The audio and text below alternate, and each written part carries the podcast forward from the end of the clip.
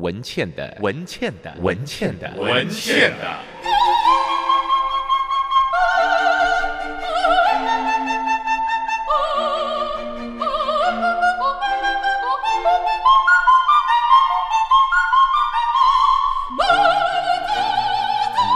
文倩的异想世界，欢迎你来到文倩理想世界。我们待会儿非常光荣要访问吴静吉啊。那这本书籍是他的回忆录，头发站在海边，吹得随风而起。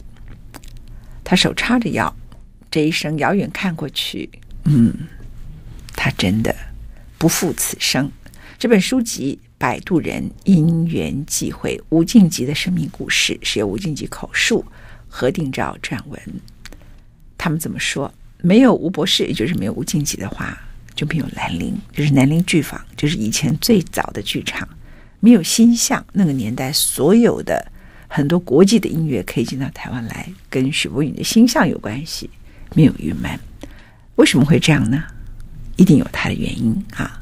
那这句话是谁说的？这个人叫做林怀民。林怀民说：“没有吴博士、兰陵、星象、云门这三个为台湾当代表演艺术奠基的团体，必然不会长成这样，或者根本不会发生。”然后这里头呢，有很多人来谈吴静吉，你就可以看到他的影响力有多大。有平衡，有单学庸，有李永丰，有柯一正。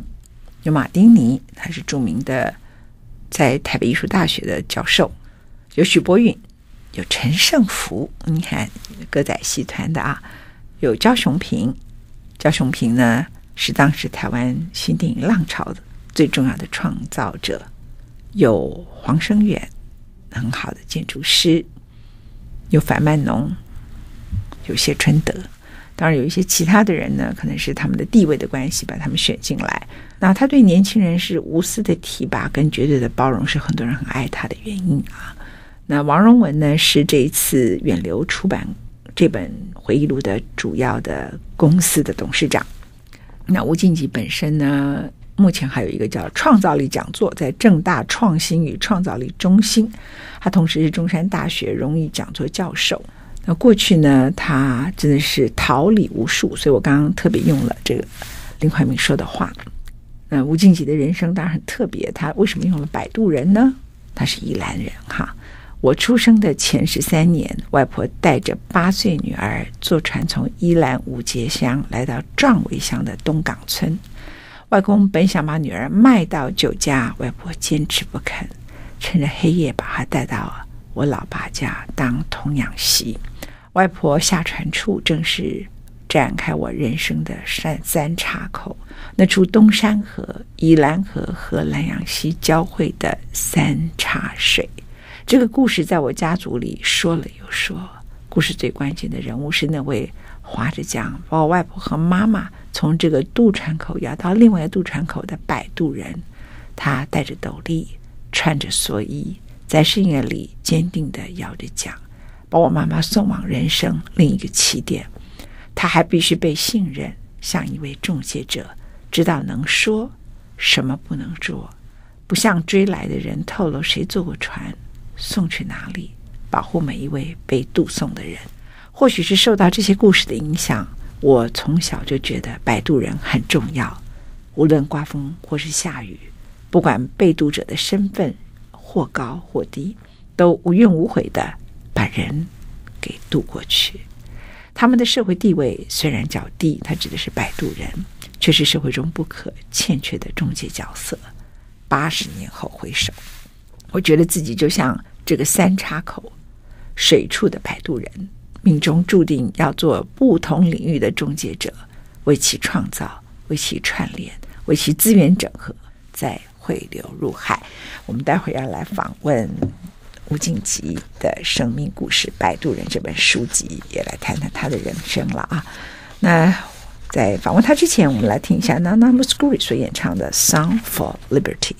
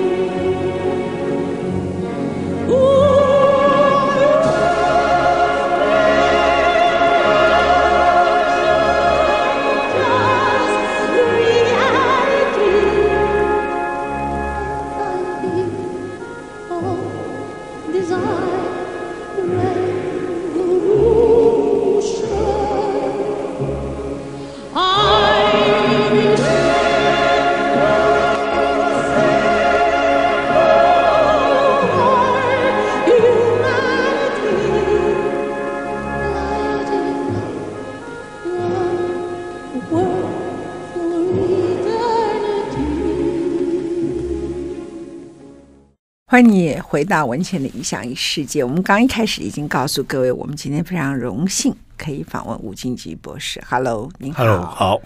呃，我先请教你啊，我也认识你很长一段时间，你怎么每次看起来都一样？这二三十年来，太久了。你也没有老一点。那你你也没有笑了一点，你更年轻吗？没有没有，我是真的老到我自己回头去看我二十几年前的照片，我不认得，我不认得那个照片的人跟我现在是同一个人。你真的都没有变哎！哇，哪有没变？因为你是三角锥，那个时候才生出来的那这块狼，各种水流都在援助你这样子。嗯，有有咸的，有淡的，有咸的，有淡的。刚才我前面已经说了你的。妈妈的故事，嗯，那本来要呃当舞女，反对童养媳哈。那你谈到你的出生，一九三九年，我现在觉得就是时代跟一个人的关系。好了，如果我们这样讲一个人，你本身呢，你就讲了有东山河，对不对？嗯，东大南阳溪宜兰河，对，这三条河：东山河、南阳溪、宜兰河。三角锥那个地方，就是你妈妈等于是逃出来的。那那个摆渡人呢，不可以，就是把你妈妈跟祖母带出来的人，他不可以让后面追的人，嗯，告诉说，哎，我带他们去哪里？嗯，沉默。那你这本书写你一生的传记，就用“摆渡人”这三个字啊。那我先讲一小段好了，就是我对吴静吉博士的认识，就是你永远都在笑。永远乐于帮助人，很难想象你是这么悲惨故事的母亲的人生的家庭的开始，然后也没有人认为这样穷苦的孩子有一天可以有机会去美国的明尼明尼苏达 Minneapolis 那个地方读书，嗯，然后还去参加辣妈妈的表演剧团，然后还跟台湾的当时的兰陵剧坊各种呃云门啊，在那个年代。发生关系啊，嗯，那我自己是宜兰人呐，哈，对啊，你你那个罗东有一个路，就是你的祖父的名字啊，陈俊吉，你知道吗？我我懂人，在吗？他不是，你当然知道嘛，我懂了，怎样？对对对对对，那有一天我我的学生从正大到那边去，我的学生常常到我宜兰去，嗯，那我跟他讲说，你知道这个路是谁吗？跟你们认识的一个人很有关系的，嗯，那讲出来以后，他们都吓了一跳，他说他不是台中人嘛，我说。不是，他是真正道地的罗东人。台中台罗东第一个镇长就是你祖父嘛。对，然后后来因为我在台中长大，我讲台中米港店，台中最大汉呢，哎，饮水思源这样啊。但是我暑假会回去罗东这样哈。呃，那请问一下吴静吉博士，就说我们这样子跟听众朋友讲话的时候。为什么在你身上没有这些悲苦的？你没有讲到说，我妈妈过在瓦口里呐，我心里什么时代啦，然后那个时代的创伤，我看到的你从来跟这些是龙不关系呀，对吧？不，我我我想这样一这其实一个人呢、哦，应该说他一生当中总会有正正反反嘛，有挫折有顺畅的，你怎么态度来看你自己的负面的生活嘛？那我是比较幸运的，就是。当时就会啊、呃，第一件事情，因为我住我前面就海田中央嘛哈，后面就是海嘛啊，海跟跟我住的地方这中间呢，其实它有山丘，山丘他们有很多的植物，所以我就是说，我觉得这样的环境使得我就很自然就会往田里面去或者海边去走，这样的话就海阔天空，真的是你小孩子一玩起来哈，跟。自然一玩起来以后，你真的忘记了你的悲惨，这这是很自然的。甚至我害羞的时候，我都对海大叫，大叫。那我说脚长得不很直的时候，我还要去打自己的脚，然后在那边跑啊，希望能够把它克服。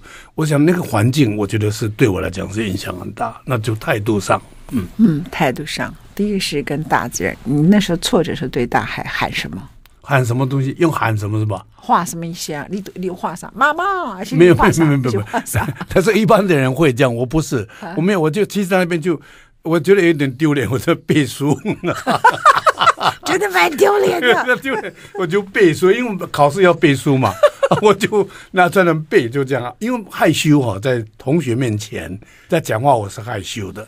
所以我借那个机会，好像不害羞的去背书，我觉得蛮好啊。甚至我大姑当那个妇女代表的时候，每次什么集会啊，她都要要念那个国父遗嘱。那我大姑说要我教她，我就带她练着，练完了以后就等于是我是她，练完了教她，就是这样子。就在海边有这么多的好处，真的是。可是我看了《摆渡人》这本书籍以后，我就觉得说，嗯，即使你觉得你对一个人有一定的熟悉度，可是如果你真的好好的去看他人生以前怎么来，他自己怎么面对他生命的很多过程，我必须说，吴静宇老师对很多人来讲就是前辈，但你没有前辈的骄傲，未曾吹嘘过自己的工作角色，然后你现在出了一个回忆录，你八十岁了。哎，你别再回想了，他东西哦，哎，你是你也要，你也你也你也，就是题外话，好。但是我为什么特别问了这一段？我不是为了要跟吴静老师开玩笑来制造节目，我是要让大家知道说，其实吴老师非常的真诚，然后更重要的是，你的自我很小，就像你在这本书籍里头定位自己叫做摆渡人，因为大多数的人在你那一辈，如果他。扮演了某些角色，他会有一种长者，你知道吗？嗯嗯，然后再来就是权威人格，嗯，或者是嗯，我觉得连我自己也没有办法做到像你那么小我，我你那么谦虚。我觉得这也不完全是从什么大自然里头去解释的，就可以告诉我为什么吗？应该向你学习的。实际上，一个人的态度，我觉得很重要。就我常常看那个态度，就像钟摆一样。你如果是往右边摆，或者是要往左边摆，就怎么去摆？我是比较倾向于往正向去摆。我很多事情就是，就是让我的学生呢，比如说我的学生，他在难过的时候，失恋难过的时候，我跟你讲，一个礼拜够了，赶快跳出来吧，赶快去想想比较正面啊，就是你是，就是你总是会有机会，你这个旧的不走，你新的就无法来，你干嘛这样子呢？然后自我陶醉，好，就这样子。我是比较正向。看事情的人，所以你刚刚在看你，你其实你在你在主持节目，其实是摆渡人啊。你是把你所知道，像你所你看你的电视节目当中有很多的那个影像或者什么故事，西方的，你就把它用成你的语言来解释给听众观众听看，那个就是一个摆渡啊，就是中介，你这是摆渡船。我就觉得一直觉得社会上实际上这样的人是是很重要的，嗯。那你就是不吝惜的称赞别人，也提拔年轻人。可是像你跟像万祥迪啊，万祥迪一个万祥迪，因为他不认为我是女的，他的名字叫李永峰，哈，嗯，一个你到底那些人好像哥儿们，可是他完全是你的学生辈啊，他比我都还要小啊，嗯，然后他很有人情味，对，这个家伙不管人在哪里，他从来不会忘记我的生日，这么多年来，永远都会有一束玫瑰花。一定都会有，可是他那个人脏兮兮的，怎么会跟玫瑰花有关？他就是每一年我生日一定会送天涯第一李美国一一束玫瑰花，这个很特别的人。对，但是你跟他在一起形同兄弟，不像老师对一个人，然后他也没有跟你们的关系，说你知道吗？大家平平常就会哎错嘛，对不对？哈，看到林怀民老师，虽然他很关心人，对人很棒，可是林老师大概把金啊这样子啊。就是你怎么做到在这个部分让这些人跟你情同兄弟的？嗯，其实某一种程度他是有困难的，你知道。但是我真的是一种这种心情，也就是我觉得我们人应该是有像犹太人，我在犹太大学教过书嘛，就是那种不管你的阶级、年龄或者其他的权位的关系，我觉得在谈事情的时候应该是平等的。那平等的话，就是变成他就有那种所谓的不同的意见可以去发表。那这个不同的意见的冲突，常常会变成创意的来源。我是非常主张这件事情，所以我在讲说，跟不管李美国或者其他的人，其实我一直都希望维持这样的关系。所以我跟我的学生也是这样。李美国实际上对我是是很尊重的那种。他他讲李美国叫李永峰，他叫李永峰，对，对，对。啊，因为他英文太烂，我们叫李美国。对对对，我要讲李美国李永峰。不，他我在讲说他这样做，但是至少至少还事实上还是在谈事情的时候可以比较平整的谈事情。我觉得那个是台湾非常重要。你刚刚前面讲过，我们很多人就变成有了。教师的职位或者其他职位就开始会有权威性格出来。那我觉得我们在教育上最大的困难在这里。我在今天在想这个问题，说我们都是啊，老师问学生答，很少问说让学生问老师答。嗯，这样你看犹太人，我在犹太人大学教教书嘛，我最清楚他们都是这样，他们有永远都让孩子问问题，问问题，所以孩子从学校回来说，你今天问了什么问题？问老师什么问题，我就觉得这种东西是我们比较缺少。好，进广告以后换吴静吉老师来问我问题，我不主持了，我们进广告。林怀民跟许博云都是吴静吉的好朋友，可是他们不会叫他吴静吉博士，叫他狗呆。那是你从小的一个绰号。对，那个绰号是蛮有趣的。呃，林怀民呢、啊，黄春明。啊，还有许博云，他们都会叫。但是像那个申学庸，或者像那个呃樊曼龙，或者像维尔夫人，或者像郑淑敏，他们都到过我家。就是我刚从美国回来的时候，他们到过我家，可是他们都不会去叫我国代。就他们会，我觉得很优雅的叫吴静吉或老吴，可是像许博允啊、林怀民啊、黄春明啊，古代，对对对，就很自然，你知道？那这个因为什么？因为他们，我猜想是因为他们大概都知道，原来古代是在井里面专门吸收脏东西的，所以他们优雅的尊重我，不要叫古代。但是古代是很自然的，就是因为我就说，我说我妈妈生我三天以后就，就就早上起来。啊，要洗衣服啊，等等。可是那时候因为三月，就农历三月算冷的，那他他是觉得是同样洗，就好像没有被人家告知你不必要起床，他一定要自己去起床。他是很认份的人，就起床。这洗的时候就就就受风寒，风寒的时候在那个乡下那时候的医疗，他就病倒，病倒就其实放在放在门边，人差不多要宣布他的的人生就这样走了。可是我我我外婆知道，因为那时候不是有电话嘛，外婆知道就战战穿呢，她知道就跑来，就把我从把妈妈带带到她的，我就是我外公的弟弟的苏澳有一个中药房，就在那边调养，居然调养好了。我我在讲，那我的意思，那时候我就一定要有人照顾我嘛。我祖母也是，我祖母就生我我我一个最小的时候比我大一岁。所以在这个情况呢，他也要照顾自己的小孩，他也没有时间去照顾我，所以呢，他就把我呃交给一个奶妈。这个奶妈家里很穷，人非常好，所以她同时自己生了孩子以后，把自己的奶奶水还要分给别人吃。你你就想那想到那个时候的痛苦，大痛苦。那我就在那个家呢，就常常有个水沟，它真的很臭的水沟。我我我当然我不记得，是他们一直都跟我讲啊，每天我都爬到那个水沟去。那水沟就有水，小孩很喜欢玩水，啊，水的时候就常常弄得满嘴都是泥巴嘛，啊，泥巴脏脏的，就是像狗带一样，就专门吸收脏东西。那当黄春明都要把它形容是很黄的，我每次都不敢讲。黄忠明我没叫他讲，他又不肯讲，可是他私底下他会讲，就是在狗带这这种东西，他的意思就是吸收嘛。所以我常常告诉我自己说。好像我在读心理学方面有点像狗带，你就是情绪的垃圾桶。你在说，就那个狗带是专门吸收井里面的脏东西，使井比较干净嘛。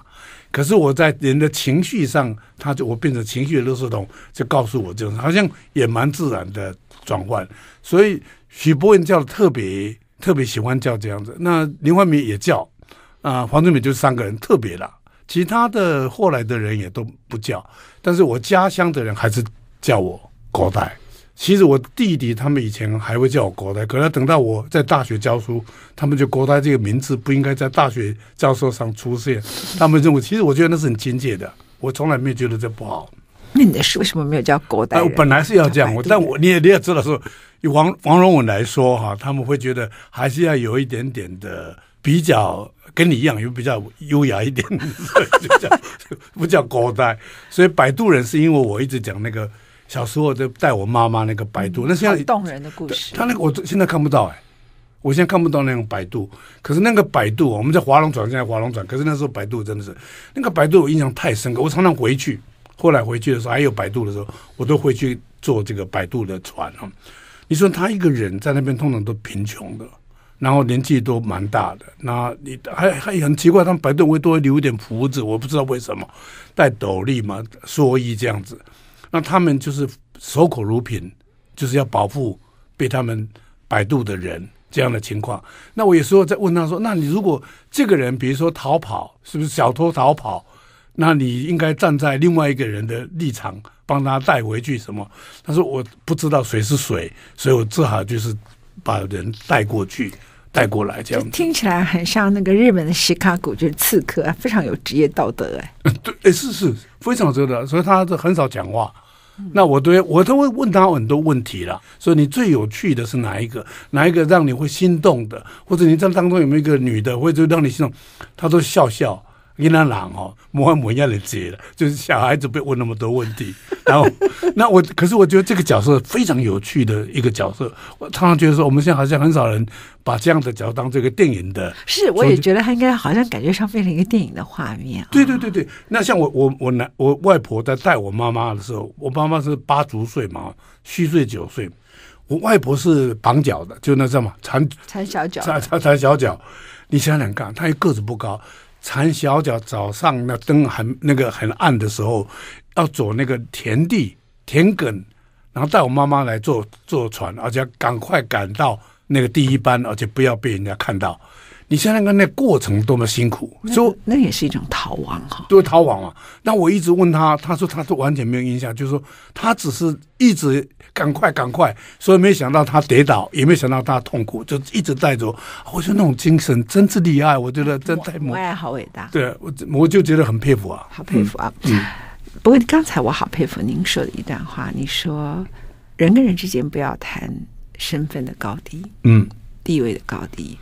这样，大家还可以互相有一个平台讨论激荡，嗯，创造力才会出来哈。那大大家都知道，这好像听起来有道理，可是却很难做到。你如何做到的？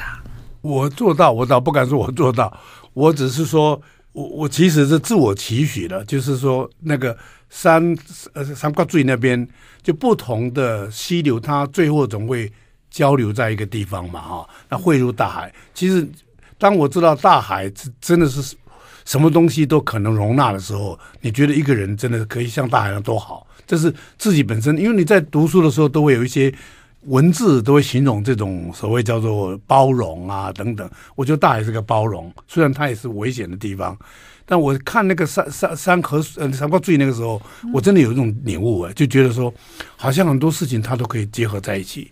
就像说一男一女可以结合在一起，像是两两个家庭原来不认识可以结合在一起，等等这种事情，那个时候很早就有观念，有这个观念的时候，对我来讲是很好，就开始想到说，其实后来我才知道叫创造力了，就是贾伯斯所说的无关的点点把它串联起来，是后来才知道，起先那个不知道，只是觉得说就把它串联起来，组合起来了。你应该来学心理学，然后误打误撞去了曼德索特啊。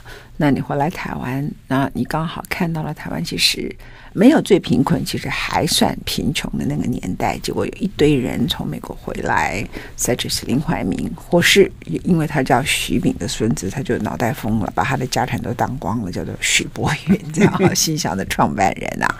那跟樊曼农就一堆的梦想，然后这里头都没有个人的利益，只有梦。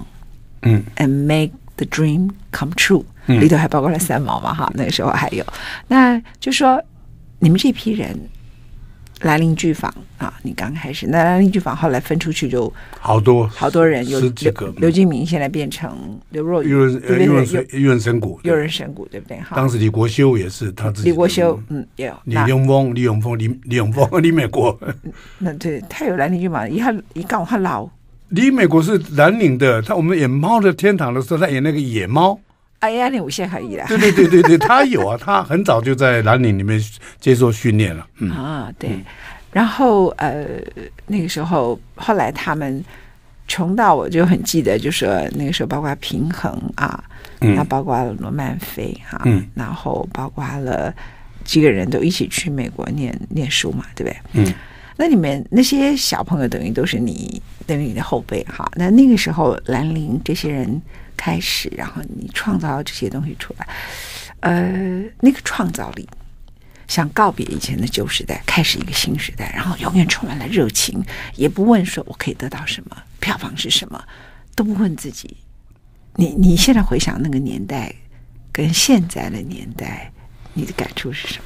那个时候是因为资源少，啊，机会也比较少，所以大概比较容易。说看到哪两个机会，哪个两个点就可以串联在，或者两个合作。现在当然机会比较多，机会比较多的时候，它分众的情况也比较比较多一点。可是因为多的时候，我们的教育其实没有教人家怎么去警觉到这些事情的变化，以及怎么去选择。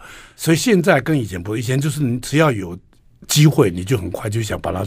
创造力把它激活起来。现在是因为太多可能性，反而不知道怎么去选择这件事情。我是觉得现在的教育可能是要做选择。我我我觉得那个时候哈，大家之间的那个资源的整合都很自动就会做这种事情。比如说，在他们你刚刚讲的平衡啊、罗曼菲啊、刘若瑀他们都在纽约的时代，他们在纽约的时代里面，就是刚好李安也在那边嘛。对对，李安拍那个毕业的电影制作的时候，他。没有没有钱嘛啊，嗯、所以刘刘若瑀、刘静敏这样子就已经演过兰陵的戏，他也会演戏，也长得很不错，嗯、所以他就当他的免费的主角。嗯、那种文化、那种气氛，我觉得是非常非常。那时候我真的一直觉得，我很希望台湾能更多这样的气氛。那我又看犹太人，我这个犹太人的那文化那么多，我就觉得我们台湾现在非常需要这样的一个小众小众，然后大家可以聚在一起，可以互相的就平等。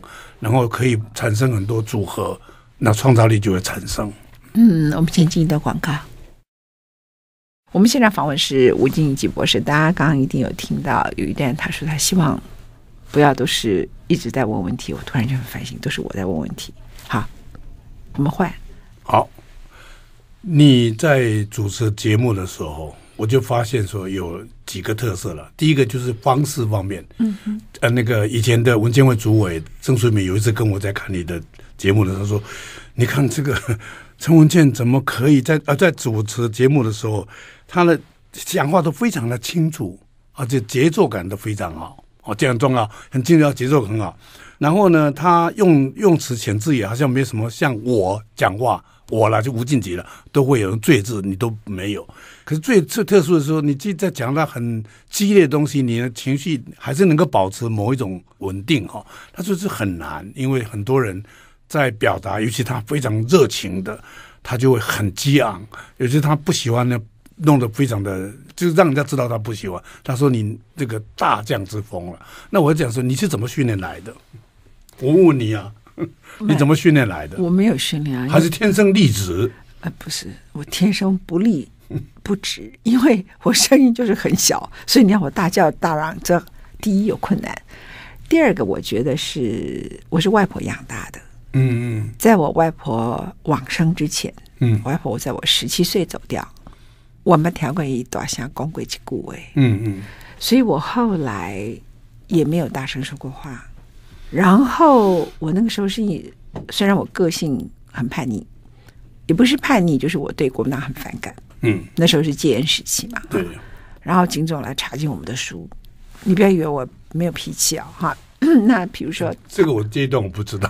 那警总来查禁我们的书籍啦，或是查禁我们的杂志啊，干什么的？然后呢，他们会有的时候会打你，他打你的时候还同时讲一句话说。你打警察，那你猜我的反应是什么？我就从在这种最糟糕的状况，因为我从小没有被打过嘛，嗯，我从小没有被任何人打过，只有被警察跟警总打，就在那个时候震爆的时代。那你猜我的反应是什么？可是你也可以变得更激烈啊！结果你没有这样子，我当场就回他一巴掌，因为他打了我，我就回他一巴掌，然后就跟他说句说：“为了使你不要成为一个说谎的警察，所以我只好打你一巴掌，就走掉，赶快跑了。”因为知道我打不过他啊。嗯，那呃，你应该这样说吧。我第一个是我刚才讲的我的外婆，第二个就是说我的家庭。从来就不是简单的一个答案嘛，也不会，你说什么？你们是个望族啊？对，但是就是我父母亲在我八个月时候把我交给外婆，我的外公啊是台湾共产党的在很重要的金主，嗯，然后我的外公的弟弟是谢雪红的秘书，当时他还为了谢雪红，他们去开了一个酒家叫聚英楼，然后让他的楼上是台湾共产党的基地。嗯，所以二十八的时候，这些人就当然就是没有多久以后，我外公就赶快逃掉了，然后我他的弟弟也逃去中国大陆了。那他逃到这个南投的车龙埔，他只告诉一个人，这个人是他最好的朋友，而且在台湾文学史上，现在很多人对他的名声都还很好。然后我外公只告诉他，连我外婆都不知道。然后他带着杨奎跑去山里头。嗯，后来因为白先勇的爸爸白崇禧嗯来了。他才被抓，否则他可能早一点他就被枪毙掉。但是，其实坦白讲，这个上海拍出来的二十一师啊，现在坦白说，我们其实合理的来说，外婆以前常讲这些故事给我听，那来杀了那些外省人呢，东南西北都不知道，他怎么知道什么叫台中罗东，什么台北？被遭个卡郎坡可以两什么样的俩啦？嗯，可以杀个醉呀，他知道东山河往东是什么吗？他不会知道，所以。他可以抓人，一定是有人带路，而这个人一定是台湾的本省本地人，嗯，而且一定是我外公的朋友。那外公就认定某一个现在在台湾历史里头地位很高的人，就是出卖他的人，嗯。那这个人呢，外公出狱以后就不跟他往来。外公死的时候，那个被认为是叛徒的人在我们家来参加他的丧礼，然后大哭。那个外婆说，他绝对没有出卖我外公，外公一直误会他。那后来有事没事也来我们家做，那我就问我外婆说：“你认为他有没有出卖外公？”他说有，因为那个地方太隐秘。我说：“那你为什么还接纳他？”他说：“他如果不出卖我外公，就换他也要去坐牢。”嗯，在那个情况里头，每个人都有他的难处。好。所以我觉得，你问我说为什么很多事情我的情绪没有那么激动？我们作为一个跟二二八有关的家庭，然后像我的舅舅告诉我说：“文倩，你不要跟着别人在那边说我们是二二八受难者，你不要跟人家三八讲这种话。”我说：“嗯，为什么？”他说：“我们是要推翻别人的革命者，现在是我们推翻别人不成，所以我们被人家关。如果我们推翻成功，就换我们关别人。”其次，我的爸爸还好没有成功。我爸爸成功，我们就被中国共产党统治，我们就下场了，台湾就很可怜。但我爸爸太天真，可是那个年代的人呢，就是搞不清楚什么叫左派，什么叫做共产党。所以呢，我爸爸就是被宠坏了的有钱人家的小孩，以为共产党多了不起，把 大家都杀死光了这样的。那时候很多年轻人不知道，都会对于那个对。可是就是说，所有我家族告诉我的话，跟一般人的家庭告诉他们的话，甚至根本家里没有受迫迫害，也没有付出，也没有奉献，也没牺牲的人。他们听到的话都跟我家里的人不一样，就是我们家庭在描述很多故事的时候是有他的，我觉得那个层次啊，就让你其实第一个有你的小我，你对外公不舍；第二个了解别人有别人的难处；第三个了解那个大时代里头，我外公有他的天真的理想，但是某一个程度，我外公的失败可能不见得是最坏的事情。那你要抽离出来你家庭的悲剧，所以不断的抽离抽离出来你的直觉，这是我从小的一个训练。你如果如果问我的话，我会不会回答太长？嗯，不，很好，非常好，就是因为其实很多人不知道那么细。我们先进一段广告。其实我跟你讲大话，其实我觉得像我妈妈童养媳，我祖母其实都有大家风范。嗯、我常常觉得那个时候为什么有这些，也没受过什么教育，我不知道你外婆应该有受过教育，他也没有太好，他们怎么会有大家风范？你在危急的时候，他们可以站起来去处理。我常常在想问题，哎，这多少像这样女性在社会上没有好好的发挥，也是蛮可惜的。啊，你你这说这个意思。那我再问你另外问题说，你的内容，因为你一定看很多书，也读很多书，也知道你当然交友广，你也听到很多的故事。可是你要自己要看书，要看影片，看很多。你怎么样去吸收这么多知识，转化成可以百度，让你的观众听众可以多了解一些世界的事情？我会还是你我刚才讲的抽离，嗯，比如说我是学过历史的人，那我了解当一群人他们开始觉得他们受伤的时候，其实他们是不会包容的，嗯嗯。Once people were wounded，他们一旦受伤，嗯、他就不会有爱。受伤的人是很难有爱，那你受了伤，你还有爱，这是很不容易的。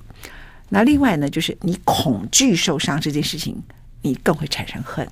嗯，所以最近欧洲有一个欧盟的晴雨表，他就说，全欧洲最反对难民跟移民的国家，第一个是 Estonia，第二是 Latvia，而这两个国家是波罗的海三小国，当时全世界都支持他们的，但是他们呢，本身是排斥所有的难民。那还有一个国家在爱尔兰。那刚好这几个国家都是天主教国家哈，那他们都不接受任何难民，也不接受移民，可是他们最反对这些难民啊。那法国呢，他自己本身是叙利亚的殖民地啊，嗯，那法国盖了一个布里码头，就希哈克时代，他去反省法国当年的殖民，那这种反省太便宜了嘛，我很 critical 的讲，OK，他对当时忏悔。可是事实上，我们认识的欧洲是真的是欧洲吗？是自由、平等、博爱，还是殖民掠夺？哪一个才是真的欧洲？他们从来没有对他们的殖民掠夺反省过，可是他们却要德国为他们的二次世界大战屠杀犹太人反省过。他们在殖民掠夺的时候，他们杀死的人不见得比德国人杀死的犹太人来的少。所以我把这些通通都综合在一起去说这些故事的时候，我有我的价值观，嗯、然后我不会因为。我们这整个社会很亲西方，我就觉得西方是对的。然后我会觉得每个人在这里头是应该有他一定的平等。那我会知道现在为什么会有恐怖分子，因为他在报仇。嗯。那如果美国九一一也可以报仇，为什么他们不能够报仇啊？所以我基本上看这些事情，我的答案是说：如果我对恐怖分子不同意的话，那我自己就不能变成一个报仇的人。这样。有回答你的问题。对，我我想应这样说，因为你刚刚问到创造力嘛，哈，其实就是说，第一个创造力，第一个是是动机上你要投入你所看到的事情，嗯，可是你要懂得抽离。我刚刚讲是不激动，就因为你懂得抽离。你要抽离的时候，因为你你投入，你就有兴趣嘛，就有关心、好奇。可是抽离的时候，你就可以重新去检验他们，然后再做一个组合。哦，这个这个很重要，就然后你有价值观来引导。你所组合的这些事情，我想大概就是这样子吧，所以很佩服啊，嗯，年纪大人佩服年轻的人就是这样子啊。其实我花太多时间说话，本来想让你问问题，就变成我讲那么多话，不好意思。但是呢，这不是因缘际会，摆渡人吴敬吉的生命故事，他教导你太多太多，你如何摆渡别人，最终摆渡的是自己，对不对？对，因为其实大家都在摆渡。真的是，我这讲百度，其实做老师就是百度嘛。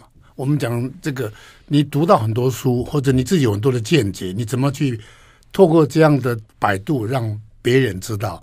如果你有这样做的话，我同样道理，我现在反过来都常常向年轻人学。你只要现在跟电脑有关系，你一定要跟年轻人学啊！我我就跟电人年轻人学学电脑的时候，他就跟我们教他们一样。每次都来，啵啵啵就帮我解决掉。我说你把我当很笨的人，从头教我，让我自己去按，然后我才学会，以后不会再找你麻烦。除非你很喜欢我找你麻烦，他们都觉得好笑。我我就这样子，那这这个就是整个社会的进步，是大家互相百度来百度去的。佩服，也希望各位。听众朋友们，你们好好的呃看这本书籍。这本书籍说的不只是吴静吉的生命故事。如果你曾经觉得你的生命很苦，你的家庭出身很卑微，用现在很多人很爱用这些字眼，你可能会发现，在吴静吉面前，你不太有资格说这个话。然后你不需要这么自恋自爱。然后第二个就是，如果你觉得你很有成就，你如何学习一种更好的？